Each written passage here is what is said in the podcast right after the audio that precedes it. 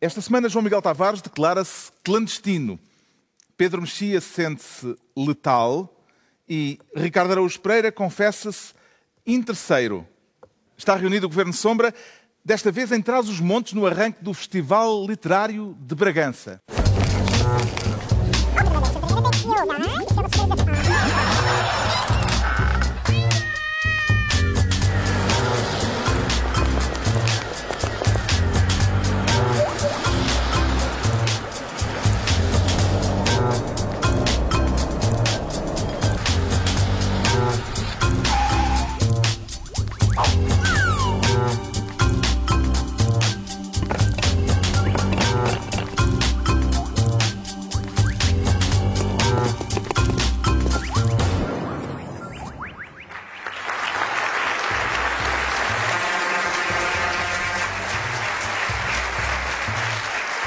Ora viva, sejam bem-vindos. Boa noite, Trás-os-Montes. Boa noite, Bragança. Estamos no, no, Teatro Municipal de Bragança para uma reunião descentralizada no dia em que foi lançado o movimento pelo interior movimento que foi criado para celebrar a nossa vinda aqui a Bragança. Daqui a pouco falamos disso. Este Governo Sombra marca o arranque do Festival Literário de Bragança, que vai decorrer ao longo de toda a próxima semana. Haverá encontros com escritores, escritores que vão às escolas, sessões de poesia e um tema genérico: cultura, território e identidade, ainda sabe de que terra é, João Miguel Tavares?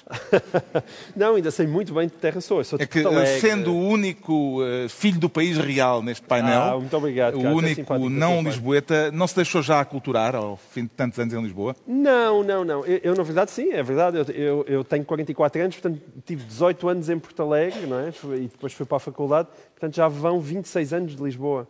Mas, para mim, Lisboa é eu uso só o corpo. É paisagem? Sim, é, é, só para usar o corpo de Lisboa, só o corpo. O espírito e o coração está, está em Porto Alegre, sempre em Porto Alegre, sim. Quando se fala de país real, que país irreal é que estará subentendido nesta expressão, Ricardo Araújo Pereira? Sim, às vezes as pessoas uh, falam em país real para se referir, por exemplo, a terras como, como Bragança. Eu, eu não sei se a oposição é país irreal, uh, às vezes fico com a sensação que é país surreal. Uh, que o, o, país que não é real é o país surreal, que são coisas que às vezes acontecem uh, bastantes vezes em Lisboa, às vezes se calhar mais, mais nas grandes metrópoles, e, e que às vezes dão um cheirinho a surrealismo uh, ao país, que talvez o distinga do, de, disso a que se costuma chamar país real. País real. Em quantos festivais literários é que já participou, Pedro Mexia? Bom, demasiados, talvez. Menos este.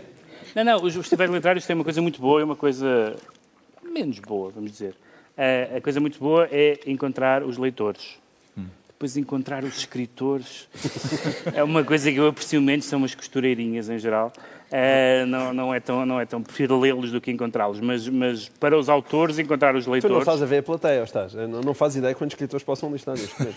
Vamos rezar para que não haja nenhum. Tá bem, mas qual é, qual é o problema? Eu gosto de lê-los, não quero conviver com eles. Isso é o essencial, não é? E já alguma vez falou de bola num festival literário? nem no festival literário, nem, nem lado nenhum, porque há, há, várias coisas em que a pessoa pode gostar e não gostar de falar sobre, não é? E aquela ideia de que eu gosto de futebol, sempre gostei mas não tenho opiniões sobre o 4-4-2 ou o 4-5-1. É, joga, é, não me interessa muito. E o banco, como é que é o banco este ano? Não sei como é que é o, o balneário? O balneário, exatamente. Os carregadores de piano e os falsos lentos. e os médios ala. Ah, não sei. Mas esta, desta vez começamos a falar de futebol num festival literário. O tema da semana foi, evidentemente, o caso de Alcochete e as agressões aos jogadores do Sporting. É isso que leva o Pedro Mexia a querer ser, desta vez, ministro do sequestro. Será que aqui em Bragança estamos suficientemente longe, Pedro Mexia, para escaparmos à ameaça dos hooligans da bola?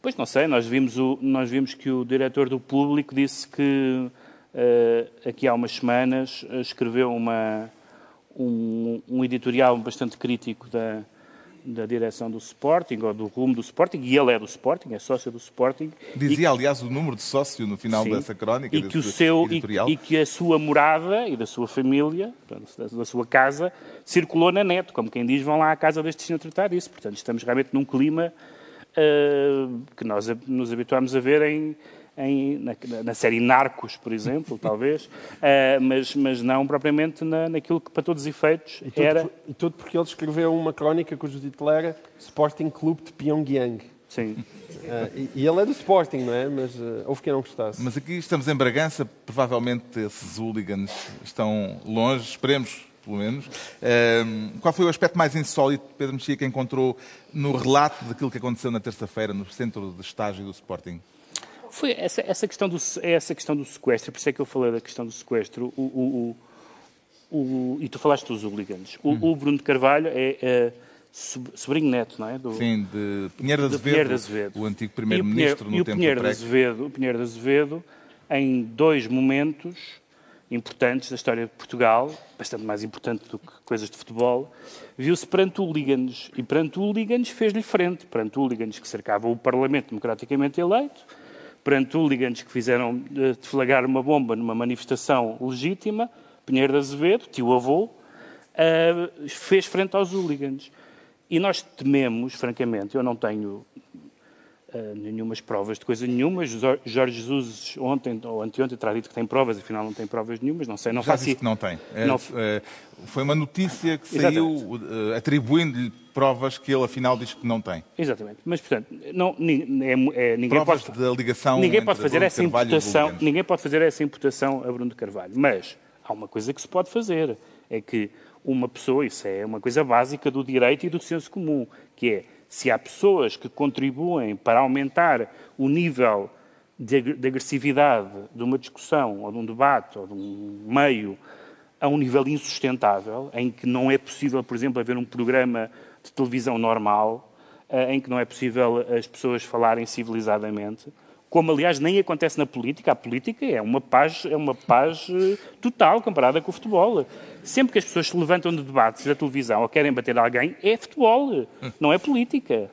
Bom, e portanto, quem contribuiu, e quando eu digo quem contribuiu, é Bruno de Carvalho. Não, não é Bruno de Carvalho, é Bruno de Carvalho e os vários dirigentes eh, dos vários dos principais clubes portugueses nos últimos anos, uns mais do que outros, e alguns não de todo, é verdade, mas quem gosta de futebol, do jogo, tem-se visto há muitos anos verdadeiramente embaraçado com a maneira como os, os, os dirigentes desportivos, os comentadores televisivos e não só, uh, contribuem para que, o, para que o futebol seja entendido na prática como uma guerra. Uma guerra norte-sul, uma guerra Lisboa-Porto, uma guerra de elites contra os descamisados, uma guerra de várias, de várias, de várias naturezas.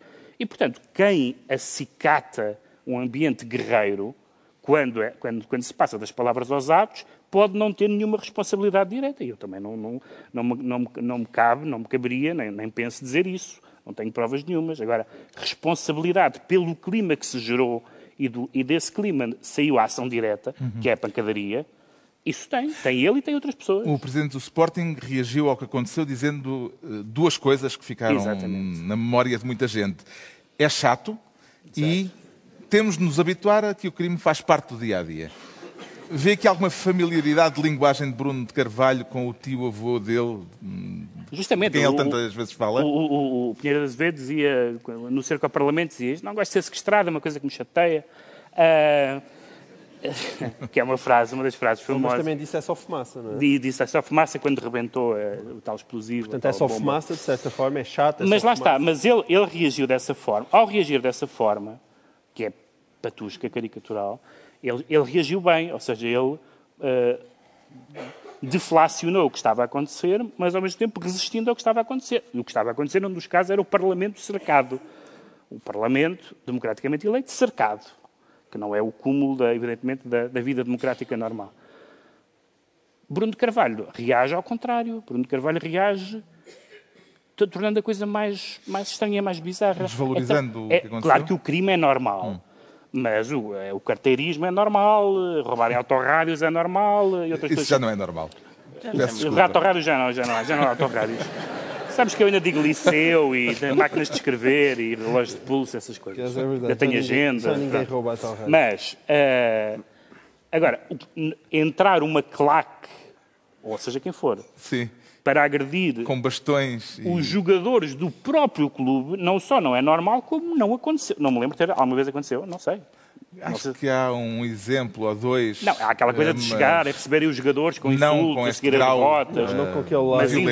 invadir, Sim. invadirem com tochas e, Sim, e- isso não é. Isso não foi e, inédito. portanto, não é normal, isto é Os- inédito. sim, e não é só hooligans- chato, é grave, e é tão grave que estão a saltar fora eh, os patrocinadores, eh, os eh, figuras importantes do, do Sporting e, e também a equipa, a equipa não sabe muito Vamos bem. ver, vamos Pós-taça não sabe muito bem o que é que vai fazer. Os hooligans entraram no balneário, segundo os testemunhos recolhidos pelas autoridades, a gritar para os jogadores: Vamos vos matar, vamos vos, vamos vos arrebentar a boca toda.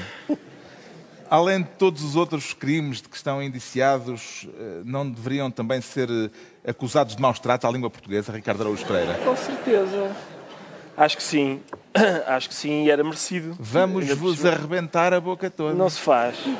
Ainda por cima, num, num balneário que costuma ser o templo da língua, ah, onde se fala bem, não, mas não, fala, não interessa. Isso não, de facto. Por acaso teria tido graças a Jorge Jus, não é? Dizer, epá, mas Enquanto, não é isso. Ao ser agredido, ele- ser Jorge Jus a dizer, não, isso, não é vamos vos, é va- vamos. Pequena aula de gramática. Exatamente. Não se fala assim, ó vândalo. Era engraçado. Ahm, era engraçado, era merecido, hein? era merecido terem levado essa ensina dela. Sim, eh, ahm, tudo isto, quer dizer, tudo isto é, é tão. Tudo ah, isto é triste. Exato, não, já, Tudo disso. isto é. Aquelas- essas declarações, as declarações há bocado referidas do. Eu, eu, às vezes até tenho algum pudor em falar sobre isso, porque é possível que o Bruno Carvalho estivesse em choque. Ah, a sério, eu, eu, eu não sou do Sport, aquilo não é nada comigo. Eu, sinceramente, tenho pena daqueles rapazes. Aquilo, porque, atenção, são rapazes. É importante não esquecer que uma equipa de futebol é composta por miúdos. Aqueles são miúdos.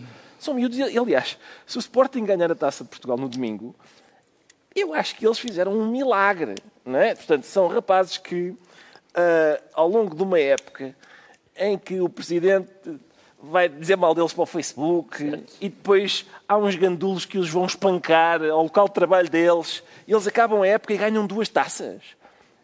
Pá, milagroso. Acho mil... Agora, imaginem, imaginem que eles estavam num clube em que o presidente também queria que eles ganhassem. Ah, era, era possível, era possível que aquilo desse alguma coisa. Mas eh, as declarações dele, lá está, fazendo, eh, mesmo tendo em conta as devidas, a hipótese de ele estar em choque, quer dizer, aquela ideia dele, no fim de um, de um ato bárbaro, inédito ou quase inédito como aquele, de, de jogadores serem sequestrados no balneário ah, por um grupo de 50 vândalos que os espancam com. E ele diz: é chato, isto é muito chato. Pá, isto é muito... As famílias a ligarem. Senti falta que ele estivesse a acariciar um gatinho branco. a dizer isto, é, não, às vezes as pessoas aleijam-se, não é? Ah, fica, quer dizer, ficou, ficou assim um, Um travozinho. um travozinho amargo. E é, eu, eu- a sensação que eu tenho às vezes quando olho para o. De repente, uma pessoa pensa, pá, vou-me abstrair disto tudo, fechar os olhos num instante e agora de repente, deixa ver o que é o futebol português. E a, a sensação que eu tenho é que os rapazes que ah, no princípio do século XX fundaram o Benfica, o Sporting e o Porto, se voltassem à vida agora, diziam uns para os outros: é pá, devíamos ter acrescentado nos estatutos aquela regra: não vai haver diretores de comunicação, é proibido. Este clube não terá diretores de comunicação, nem claques, nem adeptos a falar em programas de debate. Eu tenho a certeza que o Cosme Damião, se soubesse, tinha posto. A propósito, PS. Ninguém do Benfica participará nessas bambuchatas. Enfim, já vai tarde. Já vai tarde. Apesar do que aconteceu em Alcochete, os jogadores do Sporting dizem que vão jogar a final da Taça de Portugal no domingo. O que é que os motivará nestas circunstâncias, João Miguel Tavares, depois de num primeiro momento ter constado que eles queriam avançar para, um, para uma rescisão coletiva do contrato que têm com o Sporting? Acho que os motivará o orgulho próprio e também o respeito que têm pelo próprio clube. Não é? Ahm, porque o, o que, isto é sobretudo chocante. Nós já vimos muitos casos de violência no futebol, são muito pouco habituais os casos de violência, com este nível de violência, dentro de um próprio clube. Agora, o clube está profundamente dividido. E eu acho que eh, aqui, aliás, já, já se tinha demonstrado noutras ocasiões eh, que o bom senso está mais em Jorge Jesus, que nunca, quando nós estávamos no Benfica, nunca apareceu propriamente o cúmulo do bom senso. Mas no Sporting tem-se revelado assim. E na própria equipa, que, que nunca ninguém percebeu. Eu acho que o adepto comum do Sporting não consegue perceber porque é que a equipa está a ser tratada assim.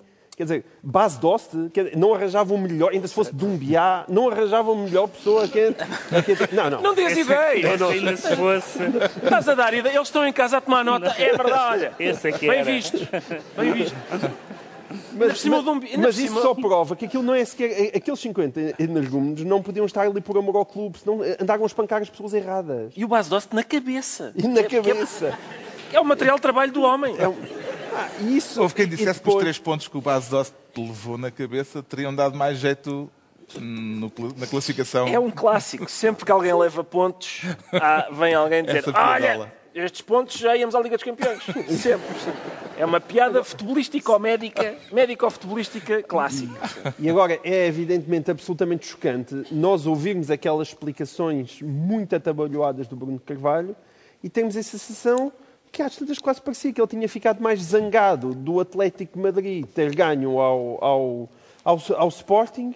Eu vi-o quase mais indignado por Gelson Martins ter trocado o pé direito pelo pé esquerdo na, hora de rematar em Madrid, não é? baliza do Oblak, do que agora de ver aqueles jogadores pontuados. Isso é evidentemente uma pessoa chocante. Agora, eles conseguiram fazer de mim um sportinguista, porque eu no próximo domingo eu vou estar, e, epá, eu gosto muito do Aves, mas me desculpa, eu vou estar a, a- torcer por aqueles pobres desgraçados.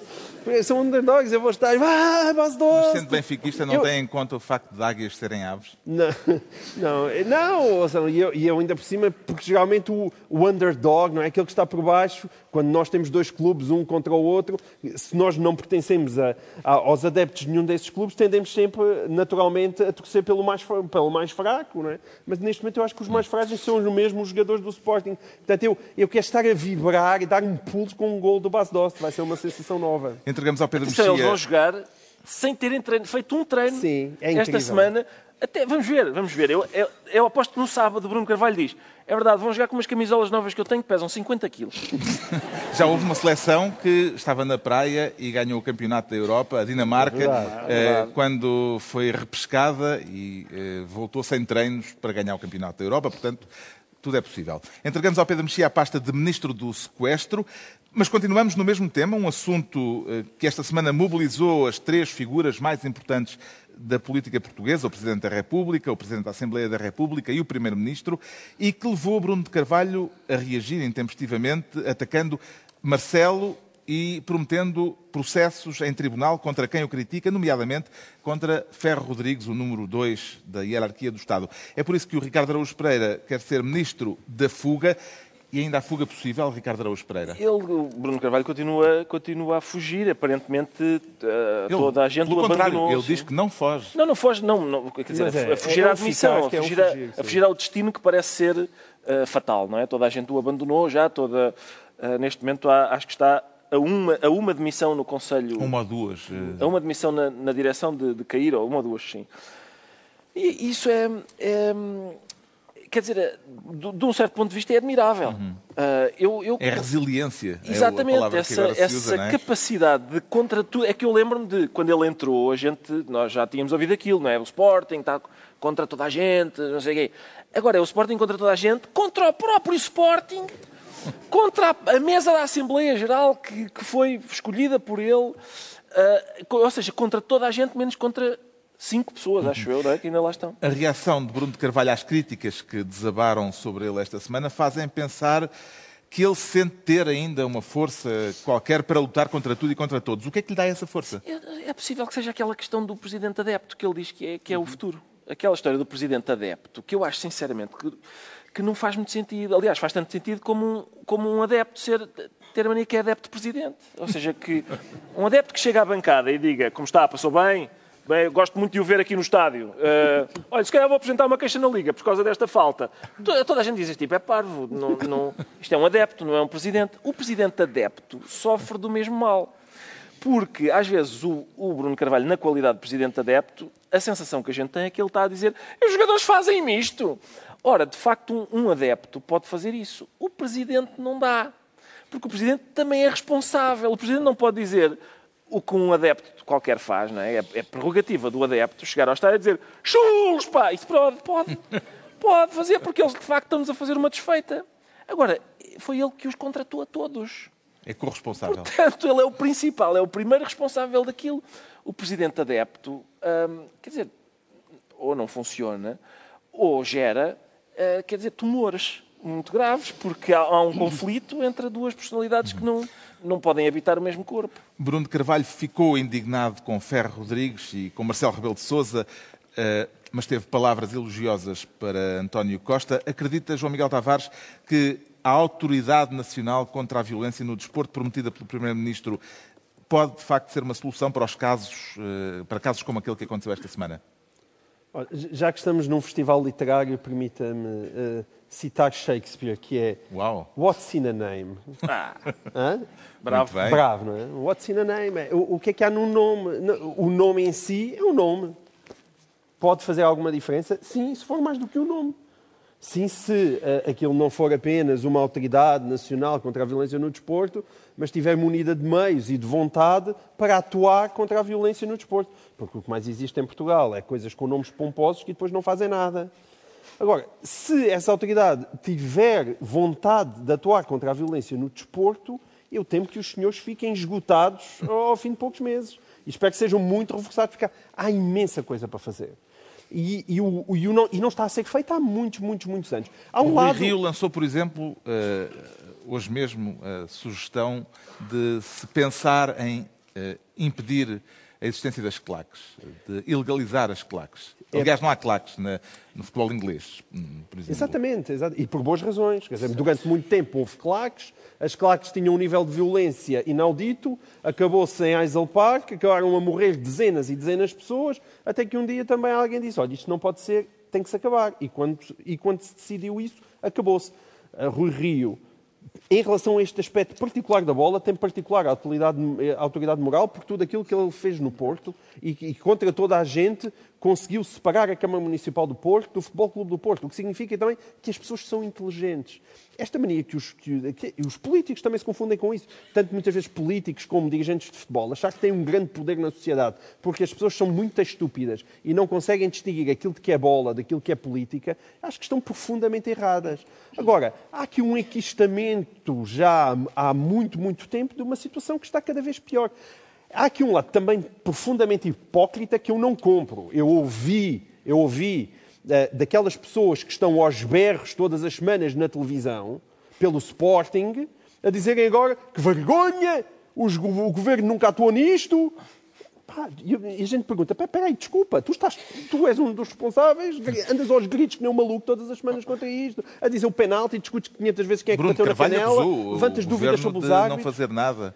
E isso é inacreditável. Ou seja, os, os, os responsáveis, os grandes responsáveis pela situação a que o futebol português chegou, andarem-se a queixar o governo não atua, Sim, mas faz é sentido... género, é, parece que é como o ladrão que diz: é pá, realmente, como é que não querem que eu rouba? A polícia não me vai apanhar. Pá, é, Mas, é, patético. Ao mesmo tempo, faz sentido a mobilização política, da classe política, a este respeito que houve esta semana, quando normalmente parece tão conivente com o mundo do futebol. Esta generalização é, é perigosa porque Sim. há políticos e políticos, evidentemente. Mas uh, o que podemos dizer é que há uma ligação muito próxima entre o mundo da política e o mundo do futebol. Relembro, por exemplo, jantares de deputados no Parlamento com os presidentes dos respectivos clubes. É, sim, Sim, não, isso é tudo isso é inacreditável. Tal como, como políticos andarem a pedir uh, bilhetes para os camarotes presidenciais. Os políticos, a não serem casos como uh, a final da taça um, ou, ou, algum jogo de final de campeonato em que se sintam necessidade de estarem muito representados, evidentemente em relação à, à seleção nacional, tudo o que for fora disso, não tem que andar a pedir bilhetes, não tem que andar a roçar-se por presidentes de clubes. Isso é, é, é lamentável. É evidente que essa separação tem que existir. E isto está podre há imenso tempo. As claques, toda a gente sabe que as claques são uma espécie de gangues organizados, aceitos por todas as pessoas. Aceitos por todas as pessoas, são todas iguais. Não há uns melhores, não, é os do Benfica, é tudo igual. E essa espécie de banditismo organizado, de, de gangues aceitos pelo, pelos clubes e pelo próprio Estado, é, absolutamente inadmissível e tem que acabar. Há quantos anos é que nós andamos a dizer isto um dia acaba mal, isto um dia acaba mal, isto um dia acaba mal, e há de acabar. Subscreve. E aqui foi com cintos na cabeça, mas calhar um dia destes se calha e matam alguém, como já Bem, morreram. o não ano é? passado Como eh, já foi morreram morto adeptos, um adepto um do jogador. Sporting eh, numa concentração junto ao Estádio da Luz, por exemplo. Mas esta, esta mistura entre política e futebol é porque as pessoas se esquecem eh, que isto da bola, esquecem-se de tratar isto da bola como aquilo que é, que é uma religião. E, portanto, é preciso lembrar que o Estado é laico. O Estado é laico. que tens esse discurso, pá, É isso, pá. apetece-me ir aí e dar-te com um cinto na tola. O que é que o, o que é que o senhor disse? O que é que o senhor disse? Ninguém chamou animal a ninguém. Ah, não, não, eu, espera, eu estou a concordar Eu contigo. percebo o que tu dizes. O que, eu quero dizer é, isto é uma, é uma religião e é é importante lembrar sempre que o Estado é laico. Estás a perceber? Por isso o Estado não se pode, não, não pode haver jantares do, do, do grupo de deputados com os presidentes dos clubes.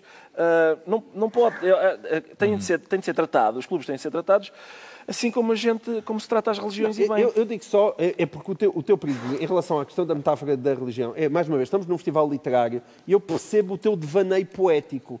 O problema é que o teu devaneio poético, cada vez que tu falas no futebol como numa religião, é interpretado de forma literal por muitas pessoas. E legitima, é- portanto, esse não, tipo porque de ele quer dizer, eu vou à missa, ao- aos domingos, ali à Catedral da Luz, e durante aquele tempo estou em frenesim, como se estivesse na Igreja Universal do Reino de Deus, e acredito em milagres, não é? E Exatamente. tremo, e tremo. Exatamente. Isso, impecável. E O problema sofro, é sofro. E sofres, e sofres. Sim. O problema é que tu e depois estás dali, continuas a sofrer, mas és um senhor pacífico e não te passa pela cabeça nenhuma e impingir a tua religião e bater com cruzes, oferecer capuzes brancos e ir bater nas pessoas. Exato. Mas há outros, há outros que fazem isso. E, portanto, eu, eu a mim desgosta-me a metáfora poética do, do futebol é uma religião. Não é uma religião, é um desporto. Pá, Subscreve, divirtam-se. Pedro Mexia, esta life. ideia de que este não foi um caso isolado, que faz parte de um caldo de cultura em que estamos mergulhados?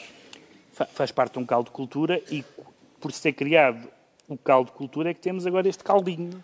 Eh, porque foi isso que aconteceu. O que aconteceu foi, desde o momento em que houve programas de televisão com um grau de virulência muito maior, acompanhado com, com aquele momento histórico em que os jornais desportivos passaram a ser diários, eh, E passaram a ser alinhados eh, com. Eh, mais ou menos alinhados com os é visível que a agressividade, a agressividade aumentou muito e a agressividade há um ponto em que a agressividade deixa de ser uma agressividade apenas verbal, pá, extravasa para as relações pessoais, extravasa para, para, para a sociedade em geral, fora do futebol, e depois extravasa para o, o enfrentamento físico e com uma, com uma grande com uma grande também eh, leva de dirigentes de todos os clubes. Atenção, não, não estamos aqui a falar do Sporting como se o Sporting fosse isolado do resto. Eu devo dizer que estou nesta fase em que regularmente aparecem coisas sobre o Benfica,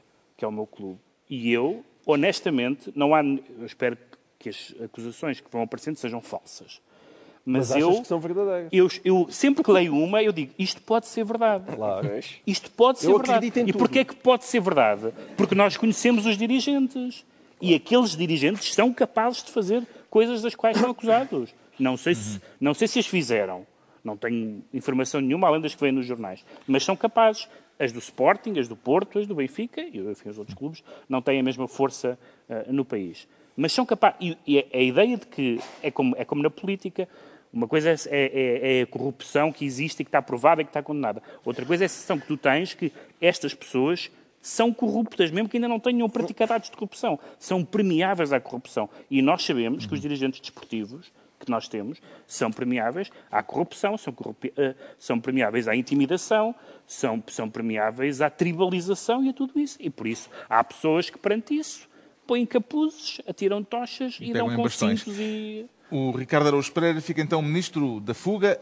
Agora é a altura de o João Miguel Tavares se tornar ministro das linhas vermelhas. Isso é alguma alusão clubística neste contexto, João Miguel Tavares? Não, não, não, embora também possa linhas vermelhas as é que quer pessoas- falar? Não, mas também pode incluir as pessoas do Benfica, do Porto, de todos os clubes. As linhas vermelhas é aquelas coisas, é é uma espécie de detector de metal, detector de metais da trafolhice. Detector de metais da trafolhice, que eu acho que é, qualquer, que é uma coisa que todos nós devíamos ter imbuído entre, dentro de nós. E Sermos vedores, temos. termos uma varinha ah, mas, para mas, mas, é que é uma varinha que a mim me parece bastante evidente. Onde é que está uma das coisas que eu acho extraordinária é quando, quando o povo português de repente descobre que alguém que sempre se comportou como se fosse um energúmeno é efetivamente um energúmeno. e alguém que sempre se comportou como um pequeno ditador, um dia descobrem e dizem: Olha, é um pequeno ditador. E as pessoas ficam genuinamente espantadas. E alguém que sempre, cujo comportamento sempre chegou muito, muito mal, vai-se ver e diz: Ah, olha, ele fez coisas realmente desagradáveis. Ainda, corre o, risco, mal. ainda corre o risco de o acusarem de estar a voltar ao seu tema favorito. Sim, sim, sim. Ao meu tema favorito. Não, eu estou a falar. Eh, eh, porque estás a achar que eu estou a falar do outro senhor, não é? Mas é verdade, quer dizer, isto aplica-se tanto aqui, isto, isto, ou seja, digamos o seu nome, isto aplica-se tanto a José Sócrates como a Bruno Carvalho. Porque não é que aquelas pessoas não se tivessem notado durante muito tempo. A, a, a Filomena Martins recordava hoje num texto no Observador um, um tweet do embaixador Seixas da Costa, que durante muito tempo também foi um, um, um relativo apoiante de, uh, mais ou menos subtil, não tão subtil com isso, isso diga eu, de, de José Sócrates, e que, e que, escreveu um tweet sobre Bruno Carvalho, Seixas da Costa. E o, e o tweet dizia assim, personaliza, personalização do poder, culto do chefe, populismo alarve, demagogia e agressividade verbal, ambiente intimidatório e procura de botes expiatórios. E a Filomena perguntava, e bem, ele está a falar de Bruno Carvalho ou de José Sócrates? É que não dá para perceber. Não dá. Se eu elencasse outra vez estas categorias, as categorias batem certo nos dois. Não fala e, de amigos ricos. E não ricos. são só nestes dois. Hã? Não fala de amigos ricos. Não, exatamente. E depois há pequenas diferenças e subtilezas, com certeza. Mas dentro daquilo que é aquilo que é o, o detector de metal, da trafolhice e da impostura que todos nós devíamos ter dentro de nós, isto são coisas por demais evidentes. Uhum. E, e, eu, no caso de Sócrates, não preciso estar a repetir, mas no caso de Bruno Carvalho, ainda há, há, há tempo estava a escrever textos bastante violentos, sobretudo depois daquela Assembleia Geral inacreditável, em que ele achava que devia dizer que os sportinguistas programas é que deviam ver e que não deviam ver na televisão. Eu escrevi textos muito violentos, ainda havia imensa gente a proteger Bruno Carvalho. Eu, eu, a mim espanta-me. Não, não, é possível. Ouçam, e isso é Eu consigo perceber que é. As pessoas, os sportinguistas, estavam há muito tempo a perder, de repente vem a chegar alguém que, que parece ter um discurso mobilizador, que de repente vai buscar bons treinadores, que de repente parece que põe uma equipa a jogar e, e outra vez enche os estádios. Eu percebo que as pessoas estejam muito desejosas que aquilo corra bem, mas não podem estar este, este, este detector de metais tem que estar sempre a funcionar, mesmo que as pessoas estejam a dizer algo que nós adoremos ouvir. Uhum. Nós não podemos compactuar com isso. Um pequeno ditador tem grandes probabilidades de vir a ser um pequeno ditador e um energume tem grandes probabilidades de vir a ser um energume. Abram os olhos para depois não se espantarem que é. Ah! Que incrível isto ter acontecido. Também vê este paralelismo de que o João Miguel Tavares estava a falar entre o caso Sócrates e o caso de Bruno de Carvalho, salva, salvaguardadas as diferenças, as diferenças e o, o âmbito em que atuam, Pedro Mexia? Sim, há, alguma, há, há, duas semelhanças, pelo menos, que é o facto de a, a quer clubística, quer, quer política, uh, fazer com que as pessoas se recusem a ver coisas óbvias. Bom, e atenção, portanto, se recusaram a ver coisas óbvias, que, que Bruno Carvalho foi reeleito há três meses ou dois meses, com 89,5%. E não é como se ele tivesse mudado completamente nos últimos meses. Antes era uma pessoa sensata, ponderada. Não, não, já, já, era, o que, já era o que ele é. Portanto, as pessoas já tinham informação e mesmo assim e, uh, uh, apostaram nele, e isso tem, isso tem paralelos com política. Isso tem paralelos, se quisermos então entrar na, no, no, no delírio, ou se calhar não é tão delírio quanto isso comparatista, podemos falar no Trump, não é? em que as pessoas sabem, ninguém votou nele ao engano, não há uma única pessoa que tenha dito realmente ele, ele, a personalidade dele pareceu-me tão serena, tão, tão conhecedora dos dossiês. Não, não, as pessoas todas sabiam isso e votaram nele. E mais, eh, os estudos que há é que continuariam a votar. Uhum. Continuariam a votar. Portanto, as pessoas acham, aí está, realmente isto era o presidente com que eu sempre sonhei.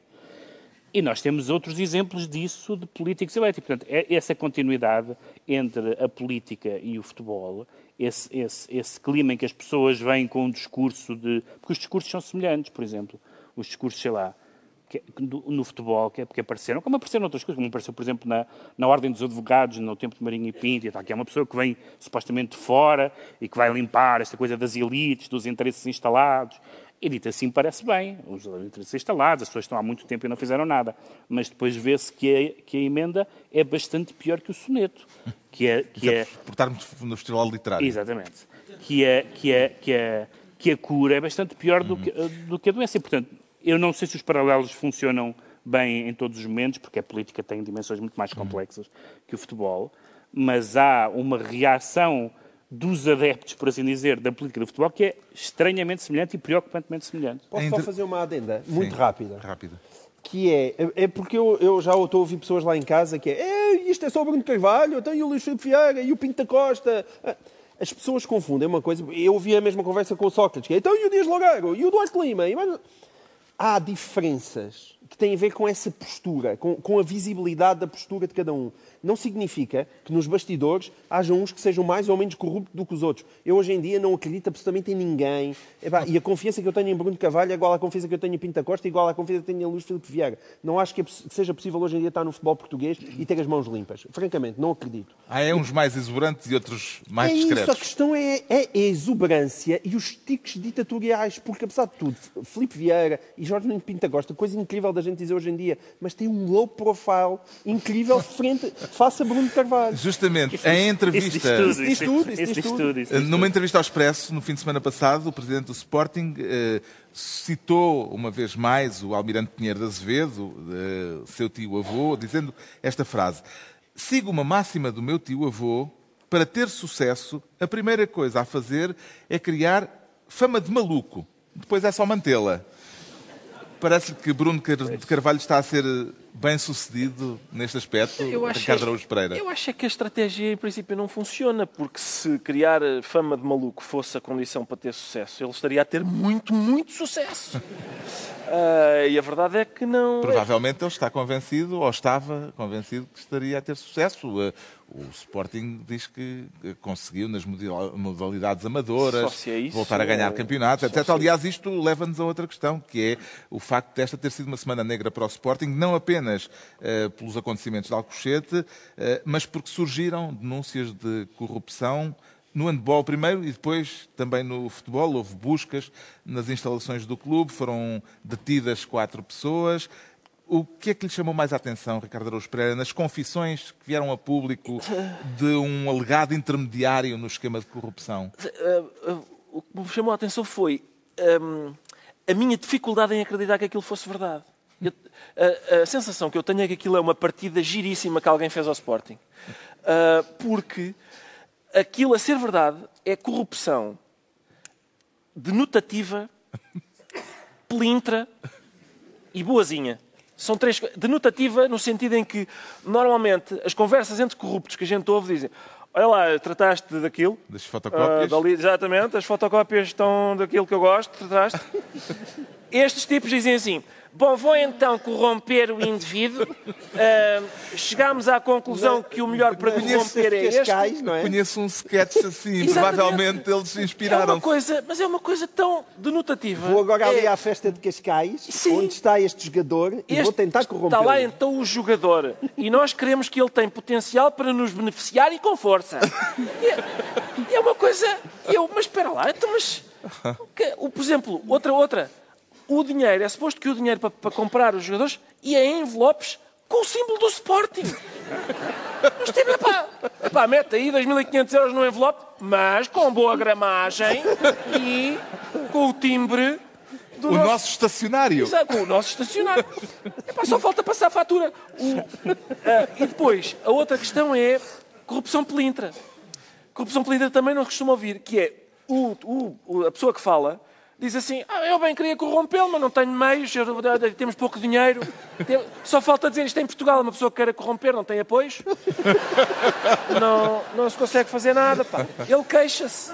Queixa-se que tem poucos fundos. É verdade, porque Para aquilo é praticar 3 a mil euros, não é 5 mil euros. Eles, dizem, "Bem, Sim. eles, eles ganham hoje em dia, já qualquer pessoa ganha 6, 7 E mil euros. houve não tem- um Não, que e há- terá respondido, não é? O que é que ele respondeu? Vai catar pulgas. Vai catar pulgas. Sim. Aquele o homem, coitado, quer corromper, apresenta-se lá com 3 mil euros e o jogador diz: é pá, por amor de Deus, estamos a brincar.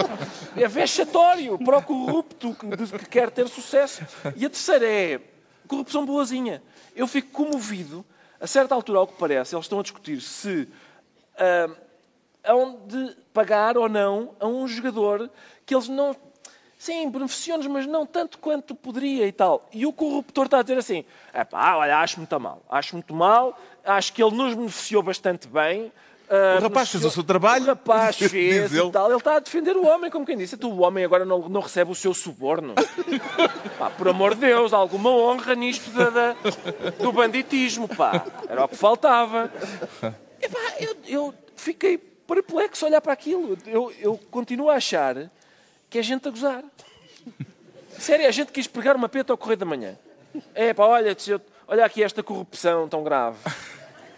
Vamos ver, isso ainda está em desenvolvimento. O João Miguel Tavares fica assim ministro das linhas vermelhas e estão entregues as pastas ministeriais por esta semana, nesta reunião do Governo Sombra, desta vez em Bragança, no Teatro Municipal de Bragança, na abertura do Festival Literário de Bragança, que que tal se estão a dar uh, com os ares transmontanos, uh, João Miguel Tavares? Não, são ótimos, são ótimos. É? Aliás, eu, de vez em quando, mesmo no caminho para aqui, há, há, pedaços aqui de trás dos montes que me lembram muito até o meu Alentejo, portanto sinto muito em casa. É?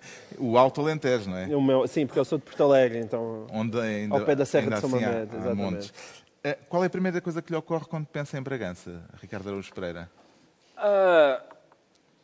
eu acho que é mães. Mas. uh, mas. Mas, neste momento. Mas ocorre... São célebres ao ponto de já terem saído na Time. Já, exatamente. São, é, o produto, é o produto mais célebre de Bragança. Mas. Mas, mas lá está, é, é, o que diz o João Miguel. É, para nós é sempre uh, um prazer vir aqui, a, por exemplo, a Bragança, porque as pessoas têm uma vontade uh, muito intensa de nos enfiar produtos regionais pelas goelas abaixo. Uh, isso é uma coisa, é uma.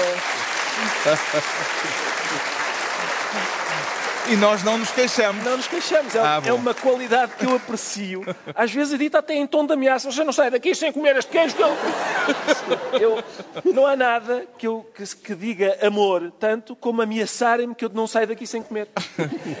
e já que estamos num festival literário, qual é o seu escritor transmontano favorito, Pedro Mexia? Uh, vou falar dos vivos, porque os vivos precisam de atenção. Uh, é talvez o António Manuel Pires Cabral, que aliás tem escrito muito sobre poeta Vila Real. Sobre Trás-os-Montes e sobre, e, e sobre a, toda a questão do interior, da, da, da desertificação, do esquecimento da, do interior. Há muitos anos, dos anos 70, que ele tem escrito sobre isso. Também é ficcionista e muitas outras coisas, mas é sobretudo um grande poeta e, e, aliás, pai de um grande poeta, que é o Rui Pires Cabral. Não há muitos casos de pais e filhos uhum. que sejam tão bons como, como eles são. Já que estamos uh, no interior, uh, é preciso fazer referência ao facto de ter sido lançado hoje precisamente, e creio que provavelmente não foi por acaso que escolheram o dia em que o Governo Sombra vinha a Bragança, foi lançado o chamado Movimento pelo Interior, numa cerimónia em que estiveram as mais altas figuras do Estado. Parece-lhe que é desta que o interior vai ter a atenção que não tem tido, João Miguel Tavares? Não sei se é desta. E, pelos vistos, pelos risos da plateia, não tenho muita esperança que seja. Está-me a parecer. Mas atenção, visto de Lisboa, que é onde eu passo a maior parte do tempo, eu acho que, apesar de tudo, acho que a tragédia dos fogos foi brutalmente marcante. E, e eu penso que as pessoas estão genuinamente a perceber que Portugal não pode continuar a desenvolver-se da maneira como se está a desenvolver. Um, ainda que a palavra regionalização uh, assuste muita gente, incluindo a mim próprio, um, a, a, a, descentralização, uh, por exemplo, a necessidade de uma, uma tentativa com pés e cabeça de tentar deslocalizar muitos serviços públicos e começar a separá-los e a, a dividi-los pelo país, é uma ideia com a qual eu uhum. simpatizo muito. O Primeiro-Ministro anunciou a intenção de baixar substancialmente, foi a palavra que ele usou, uh, o IRC para as empresas instaladas no interior do país. É com este tipo de estímulos que se consegue Não, eh, desenvolver o interior? Esses estímulos são sem dúvida importantes, mas eu acho que o Estado, nós temos um Estado gargantuesco, gigantesco. Eh, acho que esse Estado gigantesco tem a obrigação de se espalhar melhor pelo país. Uhum. E isso faz com que nas cidades do interior também comece a surgir uma massa crítica que é muito necessária, não é? Eu, eu sou de Porto Alegre, como já aqui disse, e muitas vezes ir à, à, à minha terra e ver as pessoas que constantemente saem de lá, isso também tem muito a ver com, muitas vezes, as dificuldades, as faltas de oportunidades que existem no local, que faz com que as pessoas tenham que sair.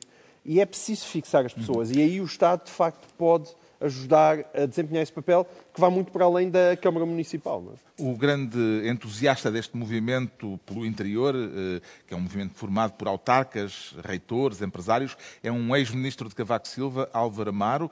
E na cerimónia em que estiveram o Presidente da República, o Presidente da Assembleia da República, o Primeiro-Ministro e os líderes do PSD e do CDS, foi notada a ausência dos parceiros da maioria parlamentar à esquerda. O que é que há de fraturante nesta causa em termos ideológicos, Pedro Mexia? Não sei se é bem em termos ideológicos, mas há qualquer coisa de fraturante. Há desde logo uma realidade de, de demografia eleitoral, que é o facto de um, no, interior, o interior, no interior praticamente só serem eleitos deputados do PS ou do PSD, sobretudo nos, na, nos círculos com, com, poucos, com poucos deputados. E, portanto, uhum. são, são, se nós virmos os, os, os, outros três partidos, ou quatro, mas, mas neste caso o CDS, o, o Bloco e o PC, elegem deputados no litoral, geralmente. Portanto, por um lado, há, há essa divisão territorial que, que resulta da, dos, dos, resultados do, dos votos. E, em segundo lugar, há a questão de que o João Miguel falou, que é muito importante, que, na verdade, os parceiros à esquerda do governo, como querem a regionalização, têm reagido mal a medidas que, embora possam eventualmente chegar ao mesmo resultado, não são por via regionalização. Ou Portanto, seja, a regionalização. Como... Ou seja, tudo o que seja descentralização, Exato. tudo o que seja aumento. Por exemplo, o Partido Comunista tem muitas vezes criticado a, a, a entre... o aumento de poderes dos municípios, dizendo uma parte do que dizem é verdade, que isso só pode funcionar se houver também mais recursos financeiros. Não basta ter poderes, há que, há que ter orçamentos. Mas também há um lado, há, há, também uma sensação que não é falsa, e eu que sou contra a regionalização, eh, digo ainda bem, de que muitas, muitos, dos, muitos dos problemas que o interior tem podem, se podem resolver através desses mecanismos de descentralização, de municipalização e não de, e não de criar um novo corpo num país que, nós, que se percorre num dia criar vários corpos intermédios, várias burocracias intermédias, vários, mais uma, uma série de cargos para caciques locais, que era o que a regionalização uh, seria, não quer dizer que as, as, autarquias não o sejam em grande, em grande medida, mas as autarquias, as autarquias têm uma realidade histórica, têm um enraizamento local. E, portanto, é por aí, uhum. é por aí que se deve avançar. E o que é que lhe parece, Ricardo Araújo Pereira, o facto da cerimónia de lançamento deste movimento pelo interior ter acontecido em Lisboa. Bravo. Acho que é, é a prova de que estamos atentos ao que verdadeiramente interessa. Uh, o interior precisa de mais atenção. Boa, dá cá. Não, mas é em Lisboa. Calma aí. Primeiro. E sim, eu, eu quer dizer, o, na verdade, eu nos últimos meses tive, fiz, fui dizer coisas a vários sítios do interior. Tábua, Viseu, uh, desculpem, Tondela, uh, Ceia. Nas uh, zonas onde houve fogos. exato, Oliveira do Hospital. E a questão é, o interior de Portugal uh, é um mito. No, em princípio, não existe. Portugal tem quê? 200, 200 km de largo. Isto é interior? Isto é tudo costa, pá. Isto é, sério. Isto não é interior. Quer dizer, interior é no centro da Rússia. Lá o Cazaquistão é interior. Uh, isso é interior. No centro dos Estados Unidos, uma pessoa está no interior. Agora, a, a, a 200 km do mar, isto é interior? Isto é, é o que o Pedro diz. Um país em que, que num dia a gente, a gente sai, do, sai do Algarve e vai lanchar a Bragança, vem lanchar a Bragança, isso é, é um país em que a gente possa dizer é tudo tão longe, as coisas são todas tão longe uma das outras. Uh, em princípio, não. Uhum. Bom, uh, continuamos então nesta reunião descentralizada do Governo Sombra. Agora, uh, temos que acelerar o passo e o Pedro Mexia declara-se letal para falar de um outro assunto que dominou uh, a semana, uh, em termos noticiosos, a transferência sangrenta da Embaixada Americana de Tel Aviv para Jerusalém. Uhum. O que é que correu mal, Pedro Mexia? Quer dizer, na verdade, isso aconteceu na mesma semana, mas, não, mas isso aconteceria por outras. O que, o que aconteceu, a violência que aconteceu, provavelmente não foi motivada diretamente por isso. Aconteceu que na, na mesma semana houve a efetivação dessa decisão absolutamente uh, quase isolada e, e muito pouco prometedora dos Estados Unidos, um, muito pouco prometedora porque deixou, deixou de ser considerado pelos palestinianos uma, um negociador eh, fiável, não é? Ao tomar parte na questão da capital, que é evidentemente reivindicada tanto pelos palestinianos como pelos israelitas, nos debates sobre, nos debates sobre uh, futebol, como nós aqui tivemos e como as pessoas têm tido, há sempre um momento em que, em que a pessoa diz eu que sou do clube tal, para, para se, uh, digamos, enquadrar o que vai dizer para o bem e para o mal. E também neste, nesta questão há pessoas que, que, que fazem, e eu também, também o faço, enquadrar, eu considero-me eh, aquilo que muitas pessoas utilizam a expressão, um amigo de Israel. Acho que Israel, acho que a história do povo judeu eh, justificou a criação do Estado de Israel. Acho que o Estado de Israel teve muitos problemas de início e muitos problemas de continuação e continua a ter muitos problemas e governos muito duvidosos em muitos aspectos, mas houve um momento histórico, e não foi há tanto tempo quanto isso, que se uh, foi possível que ambas as partes aceitassem a solução dos dois Estados. Agora, Israel tem que se portar como aquilo que, em muitos aspectos, é, e num ou noutro aspecto, não tem conseguido ser, que é um Estado de Direito Democrático. Um Estado de Direito Democrático não pode, perante uma situação evidentemente muito difícil, como é aquela das, das pessoas a tentarem ultrapassar a fronteira entre a faixa de Gaza e o território israelita, não pode fazer dezenas de mortos. Não é possível. Ou seja, nós não imaginamos um país da Europa a fazer isto sem que nós achássemos isso intolerável. E Israel, com muitos defeitos que tem, é uma sociedade onde é uma sociedade onde há liberdade de imprensa, onde há eleições, onde, há, onde se pode criticar abertamente, inclusivamente as políticas israelitas.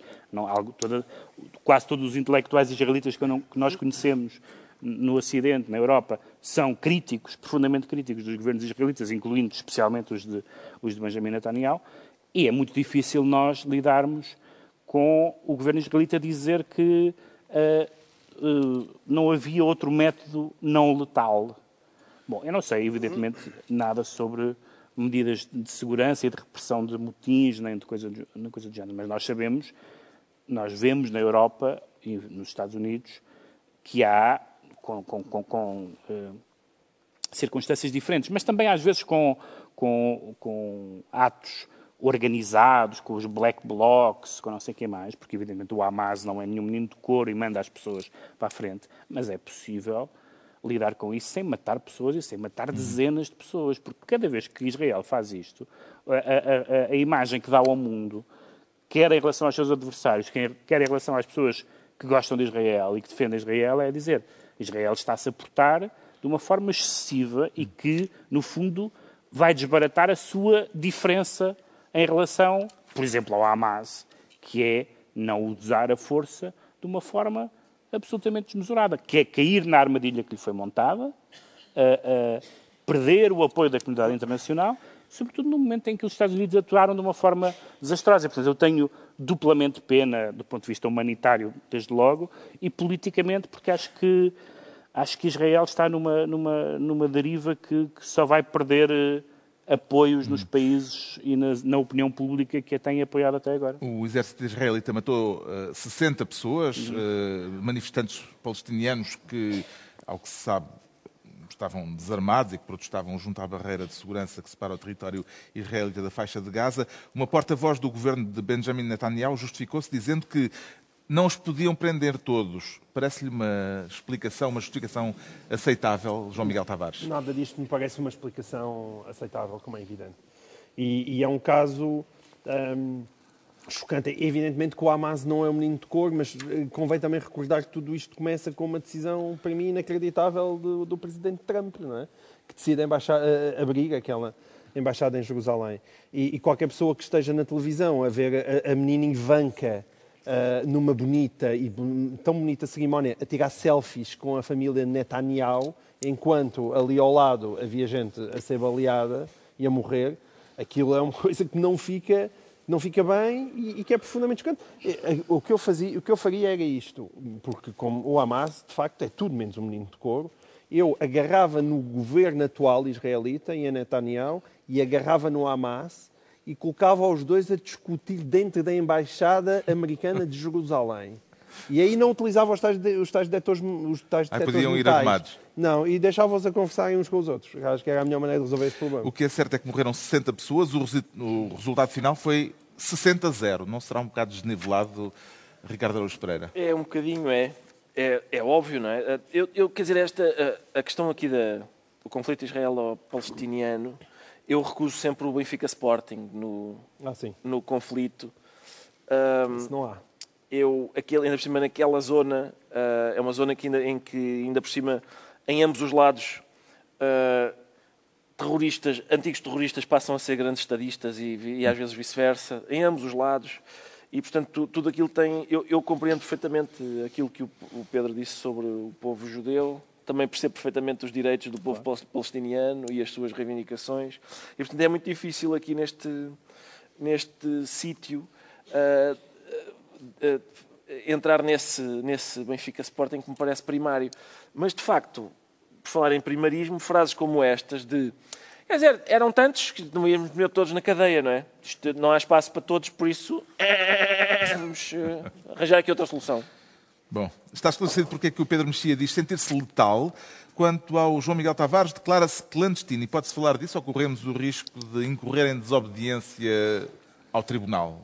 Não, agora parece que já podemos falar, porque já, já surgiu a sentença. Quero eh, falar foi da decisão, eh, da decisão eh, judicial a respeito do julgamento que envolveu e condenou o reitor da Universidade de Fernando Pessoa. Sim, foi, tem sido o público que tem trazido esta notícia, que é, é daquelas pequenas notícias, mas que são muito significativas de certas coisas inacreditáveis que acontecem em Portugal. E, e o que aconteceu neste caso é isso. Havia um, há, um processo de crime envolvendo o, o reitor da Universidade de Fernando Pessoa, que, te- que estava acusado de, de desviar 3 milhões de euros da instituição em proveito próprio, em benefício dele e da família. E, e começou o julgamento, não é? E ain- ainda por cima ele foi condenado. Ele foi condenado hoje em Foi primeira... condenado, Ele foi condenado hoje eh, em primeira instância. Sim, a um que é que- ano e três meses de prisão, eh, Pena com pena suspensa, eh, pelo desvio de 2 milhões e 200 mil euros. E o que é que se passou? O público queria ir, ver, queria ir assistir ao, ao julgamento, que supostamente o julgamento é, é, é- é uma atividade pública e queria consultar o processo e foi impedido. Porque o senhor decidiu ah, pedir para ser julgado à porta fechada e o, Uhum. e o, e o juiz aceitou, que é uma coisa escandalosa, Uhum. que não há qualquer razão compreensível. Quer dizer, se nós estivermos a, a falar de vítimas de abusos sexuais, eu consigo perceber que um julgamento seja à porta fechada. Mas de um reitor que é acusado de desviar 3 milhões de uma universidade em benefício próprio, a, a- a sociedade não pode assistir, tanto para os dois lados, tanto para saber o que é que ele fez, para saber também se a justiça está a agir bem se o senhor está a ser bem julgado. A defesa é uma coisa alegou, impensável. alegou que estava em causa o bom nome, a honra, a dignidade e a reserva da vida privada e Claro. familiar de Salvato Trigo. Não lhe parecem eh, causas nobres, eh, Acho que Ricardo sim, são bons argumentos. Este, este senhor que, pelos vistos, desviou 2 milhões de euros e, e foi condenado por causa disso... E 200 mil. E 200 mil, 2 milhões e 200 mil, fazem falta. Ahm, Dava um jeito. E agora estarmos a falar disso à frente de toda a gente, claro que é muito chato. Eu, eu proponho que os, que os julgamentos passem a ser feitos em eh, sussurrados. Olha, desculpa, seu fanô. Seu fanô. Shhh, doutor juiz, olha, a gente lá fala. Shhh, Está bem, fanei. Fanei, pronto, pá, até para a semana. Adeus, não fana outra vez, está bom. Faz sentido fazer justiça à porta fechada, Pedro Mexia? A regra da justiça é a publicidade, até, até por isso que o João Miguel disse, para se controlar eh, os, ato- os atos ju- judiciais. Pode haver casos, e tem havido casos, nos casos de pedofilia, nesse tipo de casos em que os crimes sexuais, crimes que envolvem Mas menores... normalmente aí é para, eh, para proteger- vítimas. Para- exatamente, exatamente. Para proteger- Agora, evidentemente que, este, este, este argumento também às vezes aparece em relação ao jornalismo, eh, não só em relação à justiça, mas em relação ao jornalismo, o bom nome e não sei o que mais. Bom, mas se as, as pessoas têm direito ao bom nome, mas se cometeram crimes e se são investigadas de crimes, o seu bom nome, o seu- e são condenadas, o seu bom nome vai ter que ser matizado estás a dizer é que uma pelos das crimes maneiras, que cometeram. uma das, uma das maneiras para ti de garantir o bom nome é não cometer crimes, é? Exatamente. É a melhor maneira de garantir o bom nome. São opiniões? É, são opiniões. Já sabemos porque é que o João Miguel Tavares se diz clandestino e agora, eh, em passo de corrida, vamos tentar perceber porque é que o Ricardo Araújo Pereira diz sentir-se interesseiro e tem alguma declaração de interesses a fazer a este respeito, Tenho. a O respeito meu- daquilo que é- quer, quer fa- quer falar? Sim, o meu interesse é que eu Tem não tenho... investimentos em Angola? Não, não tenho interesse nenhum nesta matéria. E é, deve, ser, deve ser das poucas pessoas. Que é, portanto, há um O senhor... caso é a decisão judicial, vou Exato. só sintetizar muito brevemente, de transferir para Angola o processo em que o antigo vice-presidente angolano, Manuel Vicente, está acusado dos crimes de corrupção ativa, branqueamento de capitais e falsificação de documentos. Exatamente. Eh, também se ouviu lá em sua casa, Ricardo Araújo Pereira, o suspiro de alívio que este acórdão provocou no poder político Na classe política toda. Sim, não, lá em casa não. lá em casa nós achamos que um, um tipo que está a ser julgado por corrupção em Portugal deve ser julgado em Portugal. E, portanto, a questão é esta. É o que, o que, para já, portanto, Manuel Vicente, uh, vice-presidente de Angola, andou sempre a, a tentar não ser julgado por corrupção em Portugal. Não percebo qual é o medo dele. Ele claramente não conhece o nosso sistema de justiça, porque, em princípio, não, não costuma. Quer dizer, não costuma ser perigoso para ninguém ser julgado por corrupção em Portugal. Mas ele teimou e, e de facto, a justiça, então, ah, a justiça portuguesa Transferiu o processo para transferiu o Luanda. processo para Luanda, onde os crimes que ele cometeu caem exatamente ao abrigo de uma lei de amnistia que já foi aprovada. Ah, e, portanto, não, eh, não, não vai haver nada. Um dos argumentos do Tribunal é, ah, portanto, ignorando que há essa amnistia, um dos argumentos do Tribunal português é é melhor ser julgado lá, que lá também, pronto, é mais fácil a reinserção social dele. Como assim? O homem nem sequer vai ser julgado, ele não fez nada, tá- já foi amnistiado de tudo, porque é que uma pessoa que foi amnistiada de tudo precisa de reinserção social?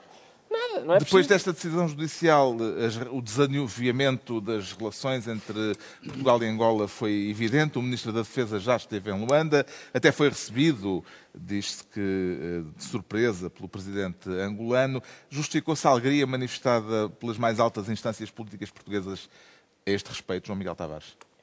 Não, é daqueles casos mesmo que eu, eu consigo perceber a alegria interior.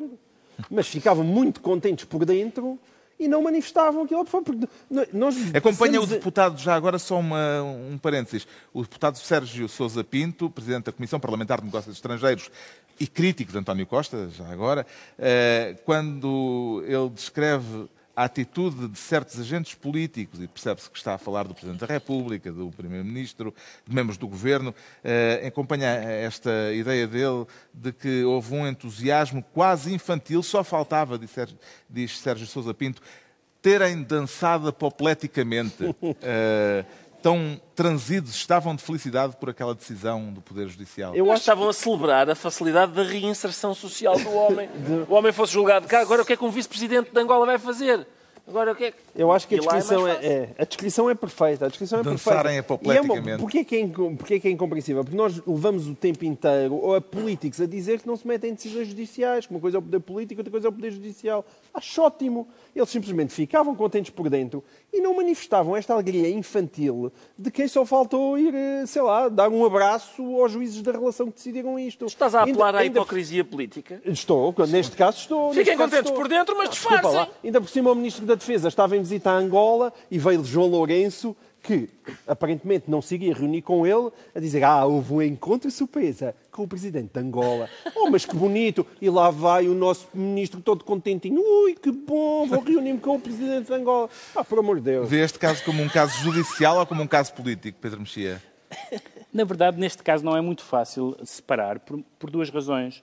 A primeira razão é porque eh, os, os detentores de cargos políticos em Portugal sempre se pronunciaram sobre este caso e outros casos. Ou seja, tivemos ministros a garantir em Angola que não há problema nenhum com os tribunais em Portugal, tivemos pessoas a, a- a- pronunciarem-se ativamente a favor ou contra, portanto, tivemos a, a classe política a dar opiniões sobre um caso judicial, como se refreia e bem de fazer nos casos portugueses. Essa é a primeira razão pela qual não é possível separar. E a segunda, e muito telegraficamente, é o seguinte: é que o, o- o Tribunal português diz uma coisa que faz sentido, e faz sentido respeitar a soberania de Angola, mas o Tribunal português diz que, de certa, de certa forma, que confia na justiça angolana. Todos nós que acompanhamos casos como o do Lati Beirão, podemos dizer que não temos Que razões para um confiar pouco. na justiça angolana.